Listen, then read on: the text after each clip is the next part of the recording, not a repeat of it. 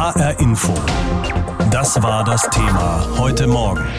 Corona und der Leerstand. Rettet die Innenstädte. Appelrad Küpper ist in der Insolvenz. In vielen Städten schließen die Filialen von Galeria Karstadt Kaufhof. Der Abverkauf beginnt jetzt oder hat schon begonnen. Darüber möchte ich jetzt mit Claudia Wehrle aus unserer Wirtschaftsredaktion sprechen. Claudia, hängt das alles wirklich mit Corona zusammen? Gut, das hängt mit Corona zusammen, aber nicht nur. Viele Geschäfte in den Innenstädten hatten ja bereits vor Corona mit großen Problemen zu kämpfen. Das hat ganz unterschiedliche Gründe. Die einen haben zu spät auf den boomenden Onlinehandel reagiert. Andere haben schlicht und einfach auf das falsche Pferd gesetzt. Sie wollten zu schnell, sie wollten zu groß expandieren, haben falsche Entscheidungen getroffen, was die Produktpalette angeht oder wollten einfach nicht sehen, dass sich die Kundenwünsche oder das Kaufverhalten verändert haben. Corona hat nun die prekäre Lage für viele Geschäfte verschärft.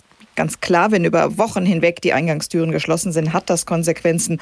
Und Corona hat einfach einmal mehr deutlich gemacht, dass in vielen Geschäften einiges im Argen liegt. Allerdings, wir müssen uns vor Augen halten, es gibt ja nicht nur Verlierer in diesen Zeiten. Was wir heute sehen, das ist das Ende einer langen Entwicklung. Die Kaufhäuser waren einmal etwas ganz Besonderes in unseren Innenstädten. Wie konnte es zu einem solchen Bedeutungsverlust kommen? Ja, man kann es sich heute gar nicht mehr vorstellen. Galeria Kaufhof hat Ende des 19. Jahrhunderts mit einem kleinen Laden für Garne, Knöpfe und Stoffe begonnen. Karstadt, das war ein Tuch-, Manufaktur- und Konfektionsgeschäft, das mit günstigen Festpreisen um die Gunst der Kunden geworben hat. Das Kaufhaus des Westens in Berlin, das war zu Beginn des 20. Jahrhunderts ja, ich sag mal, ein Konsumtempel mit gehobenem Sortiment, mit Luxuswaren aller Art, die sich in der damaligen Zeit, die man so ohne weiteres gar nicht kaufen konnte, aber es hat in all den Jahren, in den all den Jahrzehnten immer wieder große Veränderungen gegeben. Ich mache mal einen großen zeitlichen Sprung in den 1960er, 1970er Jahren. Da gab es ja die zunehmende Konkurrenz auf der grünen Wiese. Die Kaufhäuser mussten sich überlegen, was sie dem entgegensetzen konnten. Immerhin, die Kaufhäuser waren lange ein ganz bedeutender Faktor in unserem Wirtschaftsleben. Als im Sommer 1988 die Börse den deutschen Aktienindex eingeführt hat, da waren Karstadt und Kaufhof in diesem Index Index vertreten. Das waren wirklich Gründungsmitglieder und zwar beide Handelsunternehmen unabhängig voneinander. Das ist jetzt lange, lange her. Für Kaufhof ist die Metro in den DAX aufgestiegen. Das war im Juli 96. Karstadt Quelle musste Platz für die Deutsche Post machen. Karstadt und Kaufhof sind längst fusioniert. Ja, und jetzt kämpfen beide ums Überleben. Viele sagen jetzt, dass der Onlinehandel der große Gewinner in diesen Zeiten sei. Stimmt das denn? Zumindest kann man sagen, dass der Onlinehandel in den vergangenen Monaten einen gewaltigen Schub erhalten hat. Aber man muss ein bisschen genauer hinschauen. Es gibt sehr, sehr große Unterschiede zwischen einzelnen Branchen. Viele stationäre Einzelhandelsgeschäfte bieten den Kunden ja durchaus auch an, Waren rund um die Uhr online zu ordern. Und wir sehen aber, dass die Verluste, die aus den geschlossenen Ladengeschäften entstanden sind, in vielen Fällen nicht zu 100 Prozent durch das Online-Geschäft ausgeglichen werden konnten. Ja, der Onlinehandel hat in den vergangenen Monaten hinzugewinnen können, aber online einkaufen zu können, Onlinehandel anzubieten, das ist keine Erfolgsgarantie per se. Wir sehen es ja auch, dass in dieser Branche es große, große Veränderungen gegeben hat. Amazon beispielsweise fing als ein Buchhändler an, hat heute nicht nur eine wahnsinnig breite Produktpalette, sondern bietet auch für andere Unternehmen eine Handelsplattform an. Die Amazons und Zalandos dieser Welt, die konkurrieren längst mit Unternehmen aus Asien, Asien, aus anderen Teilen der Welt. Also das ist wirklich ein ganz, ganz eigener Geschäftsbereich auch geworden. Sterben jetzt mit Corona die Kaufhäuser? Ich würde nicht unbedingt sterben sagen, aber sie haben es halt momentan sehr schwer zu überleben. Die Konzepte von gestern, die funktionieren in der Welt von morgen nicht mehr. Aber ich denke, in zentraler Lage Verkaufsräume zu haben, kann durchaus ein Pluspunkt sein. Dass man Waren anfassen kann, kann auch ein großer Vorteil sein. Und nicht zuletzt, wenn man immer nur Waren online einkauft, ist das unter ökologischen Gesichtspunkten ja auch nicht unbedingt das Nonplusultra. Also ich denke, da wird es wirklich noch Weiterentwicklungen geben. Unsere Innenstädte verändern sich. Das hat sicher mehrere Faktoren, aber wie bei so vielem fördert die Corona-Krise so einiges, was sich zuvor schon angebahnt hatte. Und so beschleunigt sie eben auch die Entwicklung unserer Innenstädte. Manches Restaurant musste schließen und manchem Laden hat die Krise einfach den Rest gegeben. Unsere Reporterin Gabi Beck mit einer Bestandsaufnahme. An einem ganz gewöhnlichen Sommervormittag in Hofheims Altstadt. Die ersten Kunden sind seit halb zehn unterwegs. Mit Einkaufstaschen hat sich was verändert. Außer der Maske im Gesicht der Kunden wohl wenig, auf den ersten Blick zumindest. Nur ein Geschäft schließt gerade. Das Traditionsbekleidungsgeschäft Jean Hammel. Inhaber Heiko Stellmann ist sichtlich berührt. Die Geschäfte werden immer schwieriger im Textileinzelhandel. Und das wird durch Corona natürlich auch nicht besser. Und das sind so die Probleme, mit denen wir zu kämpfen haben. Ich glaube, dass das Internet uns zu schaffen macht. Und trotzdem, die Innenstadt lebt, sagt der Wirtschaftsförderer der Stadt, Thorsten Kohler. Aber sie wandelt sich eben. Ich sage erst mal, das Kaufverhalten hat sich geändert. Es ist de facto so, dass der Onlinehandel halt zugenommen hat. Jetzt noch mal mehr durch Corona. Da hoffen wir natürlich alle sehr, dass äh, die Menschen auch wieder zurückkommen in die Ladengeschäfte. Wir haben zumindest versucht, alles dafür zu tun. Stichwort Digitalisierung. Wer da nicht mithält, der bleibt als Einzelhändler auf der Strecke. Zusätzlich machen Karstadt-Filialen etwa in Fulda, Frankfurt und Karstadt Sport in Wiesbaden dicht. Esprit reduziert 50 Prozent seiner Filialen deutschlandweit und Appelrad und Küpper ist in Insolvenz. Was macht das mit den Innenstädten? Der Geschäftsführer des Handelsverbandes Hessen, Sven Rode, dazu. Gerade die Innenstädte, in denen diese Ankerhäuser nun wegbrechen, sind besonders betroffen.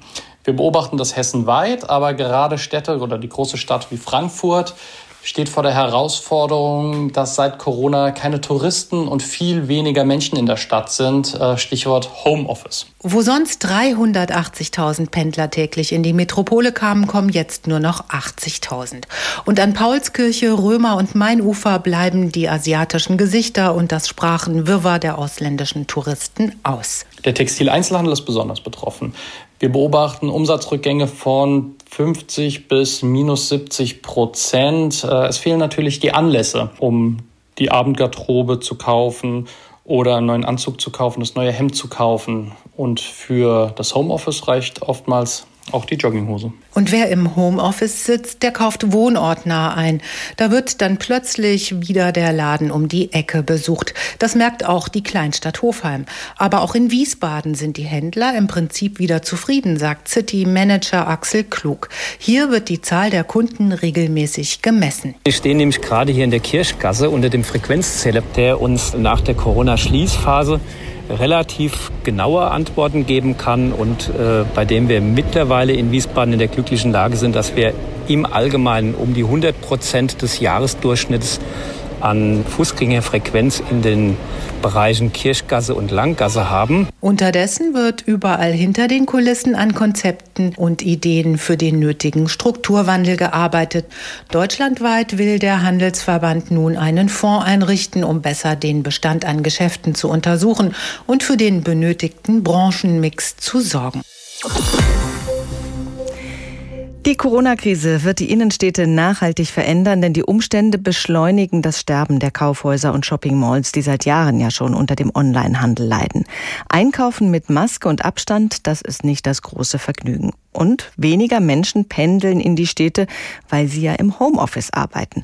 Unsere Innenstädte sind in einem Transformationsprozess. Die klassische Funktion Einkaufen und Büronutzung, die wird an Bedeutung verlieren. Ist das eine Katastrophe oder auch eine Chance? Darüber habe ich vor der Sendung mit Thorsten Becker gesprochen. Er ist Stadtplaner und außerdem auch Vorsitzender im Städtebaubeirat der Stadt Frankfurt. Und ich habe ihn gefragt, wie werden unsere Innenstädte wohl in zehn Jahren aussehen? HR Info. Das Thema. Corona und der Leerstand. Rettet die Innenstädte. Also die Frage an Herrn Becker. Wie werden die Innenstädte sich präsentieren in zehn Jahren? Also wir gehen davon aus, dass die Innenstädte anders ausschauen werden. Der äh, Bereich Einzelhandel war im Grunde auch schon in der Vergangenheit deutlich überhöht, als was die Funktion angeht. Also die Stadtplaner haben äh, mit dem Konzept der funktionsgemischten, äh, funktionsgetrennten Stadt, der Charta von Athen versucht, also der Innenstadt, das Thema Einzelhandel und ähm, große Warenhäuser auch große Verwaltungsnutzungen zuzuweisen. Und ähm, das hat eine Weile funktioniert, aber im Grunde merken wir jetzt, dass die europäische Stadt immer komplexer und auch immer vielfältiger und auch immer bunter war als das Bild, als das Leitbild, was wir immer gepredigt haben. Insofern ist es jetzt eine Korrektur, die stattfindet und ich glaube, die Innenstädte, die werden davon profitieren auf mittelfristige Sicht. Mhm. Unsere Innenstädte sind in den letzten Jahren ja schon relativ langweilig geworden. Viele große Ketten, fast überall sehen die Fußgängerzonen sehr ähnlich aus. Da weiß man im Grunde kaum, in welcher Stadt man sich eigentlich gerade befindet. Da ist doch auch schon was schief gelaufen, würde ich sagen. Wie hätte man das verhindern können? Das ist genau Ausdruck dieses ähm, rein eindimensionalen ähm, Verständnisses von City als Ort, wo nur Handel ähm, getrieben werden soll. Und ich glaube, dass ähm, Handel einfach mehr ist als jetzt nur große Ketten, als jetzt nur diese großen Kaufhäuser. Handel kann ja viel vielfältiger sein. Es kann gemischt sein mit Gastronomie, das kann gemischt sein mit anderen Formen von Kultur und auch von ja auch von, von, von kreativem Gewerbe. Und wenn die Innenstädte attraktiver werden, dann müsste das zum einen jetzt an den Angeboten liegen, in den Läden, in den Ladenlokalen, aber natürlich auch in den ganzen öffentlichen Räumen. Und die waren ähm, auch Ausdruck jetzt der ähm, Charta von Athen doch sehr stark autoorientiert. Das ist dann das Leitbild der autogerechten Stadt gewesen. Mhm. Die Innenstadt waren im Grunde große Kaufhäuser, jetzt mal stark vereinfacht und außenrum waren stark befahrene Autostraßen und die haben natürlich zu einer Autoorientierung geführt und auch zu einer mangelnden ähm, jetzt Qualität des öffentlichen Raumes und das ist nicht mehr zeitgemäß. Es gibt ja schon einen Begriff sogar für das, was uns da erwartet, Post-Shopping City, also eine Innenstadt, die sich nicht mehr übers Einkaufen definiert. Sie haben schon gesagt, das war äh, in der Vergangenheit auch sehr autoorientiert. Worüber wird man sich denn in Zukunft definieren in der Innenstadt? Also die Innenstadt wird viel stärker einfach so ein zentraler Begegnungs- und auch Erlebnisraum sein. Das wird ein Ort sein, an dem natürlich weiterhin auch Handel stattfindet, aber viel differenzierter, viel ähm, ausgeprägter, vielleicht auch viel interessanter. Teilweise auch ähm, spezieller, also mit kleineren Läden, teilweise regionaler und lokaler. Und ähm, wir werden einfach eine viel interessantere Mischung in der Innenstadt haben, also mit unterschiedlichen Nutzungen. Wir werden viel mehr Wohnen in den Innenstädten haben. Wir haben auch ähm, viel mehr kleinteilige Kulturnutzungen und auch die großen Kultureinrichtungen, die müssen natürlich in der Innenstadt bleiben. Gerade jetzt bei dem Beispiel Frankfurt, Oper und Schauspiel muss in der Innenstadt bleiben, einfach um die Innenstadt zu stärken. Und wir werden in der Innenstadt auch einen ganz anderen öffentlichen Raum ähm, haben. Also die Innenstadt braucht einfach viel, viel attraktivere Innenstadträume, braucht mehr schöne Straßen, mehr schöne Plätze, mehr schöne Grünflächen. Das spüren wir jetzt auch in der Corona-Krise, dass das Bedürfnis, raus aus der Wohnung oder aus dem Arbeitsort zu gehen, in den öffentlichen Raum sehr stark ist. Und dafür brauchen wir auch einfach entsprechende ähm, attraktive, schöne öffentliche Räume, an denen sich die Menschen begegnen können. Das klingt super, schöne öffentliche Räume, aber momentan haben wir ja genau dieses Problem, dass wir jetzt eher mit Leerständen zu kämpfen haben und diese Schönheiten äh, noch nicht zu entdecken sind. Wie kriegen wir das denn hin, auch in relativ kurzer Zeit, dass die Städte attraktiver werden? Ähm, das wird ein Prozess sein, der wird sicherlich ähm, eine Weile dauern, also das Umsteuern.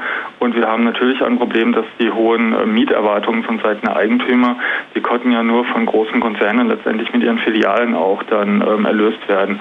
Und da wird es mit Sicherheit auch eine Korrektur geben, also davon gehe ich aus. Und wir werden auch die Innenstädte umgestalten müssen. Auch das wird nicht von heute auf morgen gehen. Wir können andererseits mit ähm, kurzfristigen Maßnahmen auch schon was bewegen, also mit entsprechenden Umgestaltungen, mit Pop-up-Maßnahmen im öffentlichen Raum kann man schon was machen. Aber letztendlich müssen wir uns von dem Leitbild der autogerechten, ähm, funktionellen Innenstadt verabschieden und müssen die Innenstadt ganz anders definieren. Im Moment ist das in fast allen Innenstädten so. Wir haben eine Fokussierung auf die Hauptfußgängerzonen, auf eine lange Straße, in der dann exorbitant hohe Mieten auch verlangt werden. Und ich glaube, wir brauchen einfach ein breiteres Netz an öffentlichen Räumen, um den Druck auch aus der eigentlichen Fußgängerzone rauszunehmen. Wir brauchen einfach mehr Flächen. Und wir sollten da die ganzen B- und auch C-Lagen aufwerten, sodass dort auch interessantere ähm, Angebote im öffentlichen Raum und in den Ladenlokalen auch stattfinden. Die Krise als Chance. Unsere Städte können schöner werden. Wir sind in einem Transformationsprozess, sagt der Stadtplaner Thorsten Becker. Und dieser Transformationsprozess, der hat schon begonnen. Es gibt schon Geschäftsinhaber, die konkret überlegen, wie sie ihre Interessen nach vorne bringen können. In Gießen ist man 2007 den amerikanischen Weg gegangen. Hier haben sich damals drei sogenannte Business Improvement Districts, kurz BID, gegründet. Das sind Zusammenschlüsse aller Hauseigentümer, die ihre Quartiere stärken wollen. Sie müssen einen gewissen Geldbetrag zahlen, haben aber Mitspracherecht in ihrem Business Improvement District BID. Ein Modell, das in Gießen sehr gut funktioniert, berichtet unser Reporter Mike Maglaff. Der Gießener Seltersweg um die Mittagszeit. Egal ob Corona oder nicht, die Einkaufsmeile ist sehr beliebt bei den Menschen in der Stadt und im Umland. Dementsprechend halten sich hier viele Menschen auch auf. Und die großen Geschäfte stehen hier auch in Reihe und Glied. H&M, Karstadt, WMF. Auf den ersten Blick sagt Markus Pfeffer, der Geschäftsführer des Business Improvement Districts Seltersweg, kurz BIT, sieht es hier nicht viel anders aus als in anderen Städten. Aber dieser Eindruck täusche. Der Seltersweg ist sicherlich geprägt von vielen Markenartiklern, die sind aber wichtig, weil sie die Frequenzbringer sind und man muss ganz klar sagen, warum sind die da? Weil es funktioniert, weil die Läden eben dort ihre Kunden finden.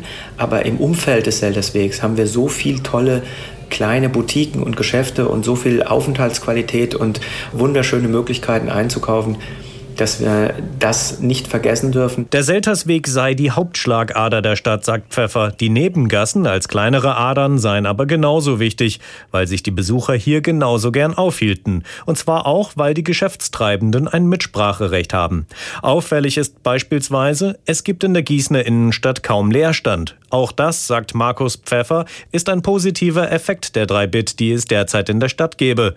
Wenn die Stadt beispielsweise im Seltersweg ein Bauvorhaben umsetzen wolle, höre sie den Bit-Seltersweg an, der rund 90 Immobilienbesitzer vertrete denn der BIT habe per Gesetz ein Mitspracherecht. Wenn wir selber Dinge anstoßen wollen oder durchführen wollen, dann sprechen wir mit der Stadt darüber. Bei größeren Dingen gibt es einen sogenannten städtebaulichen Vertrag. Das heißt, wir schließen einen Vertrag über die gegenseitigen Verantwortlichkeiten und das wird alles kooperativ und ja auch relativ schnell in gemeinschaftlichen Dingen entschieden. So sei die Stadt auch schnell mit den neuen Blumenkübeln einverstanden gewesen, die der BIT installieren wollte und die jetzt das Stadtbild verschönern. Und auch neue Laternen hat der BIT Seltersweg organisiert und bezahlt. Zwischen 2 und 25.000 Euro Gebühren bezahlen die BIT-Mitglieder an den jeweiligen BIT jährlich. So entsteht ein Topf, aus dem gewisse Vorhaben umgesetzt werden können. Die Stadt freut's gleich doppelt, denn die Immobilienbesitzer kümmern sich um ihre Stadt und übernehmen auch die Kosten für die Dinge, die sie umsetzen wollen, für die die Stadt aber möglicherweise das Geld nicht hat. Das Prinzip hat sich bewährt, sagt Thomas Nohl. Er verkauft in seinem Geschäft im Teufelslustgärtchen, einer kleinen Nebenstraße des Selterswegs, unter anderem Eheringe. Das BIT hier in Gießen ist ein sehr gutes Werkzeug, um die ansässigen Händler und Eigentümer in ein Boot zu bekommen. Gerade wenn es darum gilt, größere Maßnahmen anzupacken, da ist man schlagkräftiger, wenn man in der Gemeinschaft kommt und dann auch vielleicht auch noch finanzielle Mittel aus einem Pott hat, die ein Einzelner so gar nicht stemmen könnte. Retten, was noch zu retten ist. Viele Innenstädte haben es in der Vergangenheit versäumt, sich zukunftsfähig zu machen und stehen jetzt vor großen Herausforderungen. Der Onlinehandel und das veränderte Kundenverhalten haben das mit sich gebracht. Vor gut einem Monat wurde ja bekannt, Galeria Karstadt Kaufhof schließt 80 Standorte in Deutschland. Das sind mehr als ein Drittel aller Unternehmensfilialen. Auch die große Filiale auf der Frankfurter Zeil ist davon betroffen. Innenstädte kämpfen an vielen Orten gegen den Leerstand von großen Gebäuden. Gebäuden. Mit der Bedeutung von Innenstädten für unsere Gesellschaft beschäftigt sich schon seit Jahren der Zukunftsforscher Klaus Burmeister. Und mit ihm habe ich vor der Sendung gesprochen und ich habe ihn gefragt, was das für Folgen hat, wenn die Innenstadt als Herzkammer der Kommunen immer weniger belebt ist. Ja, es wird öde, es gibt Leerstand, man hält sich nicht mehr gerne auf und sagen wir mal, äh, die Innenstadt ist ja so, ein bisschen auch der Vorzeigeort für eine Stadt und äh, zeigt auch die Lebendigkeit, äh, zeigt die Attraktivität einer Stadt. Und deswegen ist es natürlich enorm wichtig, vielleicht die Stadt nicht nur als Verkaufsstelle zu betrachten und die Stadt, und da würde ich mal sagen, das ist ein wichtiger Schritt, auch als Ort zu begreifen, der wieder lebendig gemacht werden muss. Wir müssen ein Stück weit die Innenstadt neu beleben, vielleicht auch neu erfinden. Aber so weit sind wir momentan leider noch nicht. Dieser Trend zur Ödnis momentan, der gefährdet sogar die Demokratie, sagen Sie. Wie begründen Sie das? Ja, ich begründe das insofern, dass die Stadt davon lebt. Und das ist ja im Grunde genommen die europäische Stadt, ist ein Ort gewesen, wo die Bürger sich emanzipiert haben, wo entstanden sind Medien, wo entstanden ist ein Austausch, wo die Stadtgesellschaft sich entwickelt hat. Ob das jetzt äh, Friedrichstadt ist in Schleswig-Holstein, Hanau hat einen neuen Prozess durchlaufen. Stadt äh, ist der Ort, wo Demokratie lebt. Das ist die Stadtgesellschaft per se. Das sind die Orte, die auch eine Gesellschaft, den Zusammenhalt ausmachen. Deswegen gibt es ja momentan auch in ganz Deutschland Diskussionen, wie weit kann man den ländlichen Raum, Städte, Kleinstädte, Großstädte wieder neu beleben. Und insofern kommt natürlich jetzt vieles zusammen mit Karstadt. Die Probleme der Innenstadt sind ja alt. Die sind ja nicht, äh, sind ja nicht neu. Die kommen ja nicht plötzlich. Vielleicht haben wir jetzt die Chancen, auch nochmal drüber nachzudenken. Äh, was machen wir mit dem Leerstand, der sich jetzt auftut? Wie können wir äh, Ideen sammeln? Das wäre vielleicht auch meine Botschaft an alle Städte. Es gibt Menschen, die Ideen haben. Wie kriegen wir es hin im Dialog mit Akteuren, mit Einzelhändlern, mit Menschen, mit Kreativen, mit äh, Unternehmen, äh, mit Leuten aus Bildungseinrichtungen, Gesundheitseinrichtungen, mal einen runden Tisch mal zu überlegen, was können wir mit diesem Leerstein tun? Was haben wir überhaupt eine Vorstellung, wie wir in unserer Stadt gemeinsam leben, arbeiten, uns austauschen wollen. Also das wäre, glaube ich, auch ganz wichtig, dass wir diese Ideen, diese Kreativität, die eigentlich in allen Städten vorhanden ist, aktivieren. Corona hat das jetzt alles beschleunigt. Man hätte wahrscheinlich schon längst ins Gespräch kommen können, wenn man das ein bisschen ernster genommen hat, was sich da abgezeichnet hat.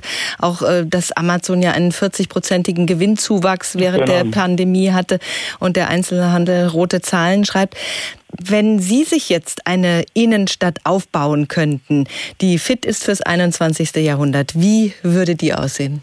Es wäre ein lebendiger Ort, wo man gerne sich aufhält, die Verweilqualität hat, äh, wo es Städte gibt, äh, sich zu treffen, wo es einfach, wenn Sie sehen, Sie haben eine Schule, eine Schule, da gehen die Kinder, die gehen dann, die wollen sich dann noch ein bisschen erfrischen, brauchen einen Kiosk. Man geht in die Innenstadt, weil man da ein Paket abholen kann.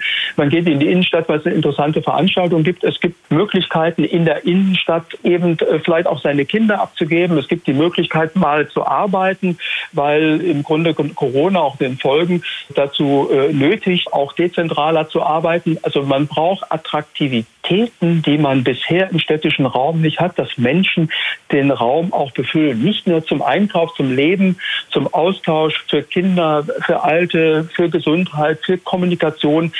Und wie das genau umgesetzt wird, das muss jede Stadt für sich äh, allein machen. Aber wenn ich allein sozusagen ein Paket abhole, wenn die Kinder immer ihren Platz finden, wo sie dann eben auch ihre Süßigkeiten kaufen, wo die Bi Bibliothek wieder ein Ort ist, wo man vielleicht auch arbeiten kann, wo die, äh, ja, die städtische äh, Gesellschaft, Unternehmen äh, auch Wissensräume schafft, wo es eine Verbindung gibt wieder für Weiterqualifizierung im Sinne von Teilhaben an dem digitalen Wandel durch eine permanente Weiterbildung, die hilft, wenn wir das schaffen, äh, im städtischen Raum und da gucken, dass dieser Leerstand sozusagen eine Chance ist, den Raum neu zu füllen. Wenn das gelingt, dann wird die Innenstadt sozusagen auch wieder eine Funktion haben, in der man sich gerne aufhält und die letztendlich, und das ist sagen, das, das Fundament getragen wird äh, von der Bevölkerung. Und das ist das Allerwichtigste. Glauben Sie, die Städte sind bereit dafür? Das wird ja auch ein bisschen Geld kosten. Die Städte sind viele Städte, die schon Ideen haben, viele Bürgermeister, die aktiv sind, viele, die Raumagenten, Raumpioniere, Co-Dörfer, Co-Work-Initiativen. In Berlin wird äh, viel darüber geredet. Kreative Orte gibt es in Brandenburg, ein ganzes Netzwerk.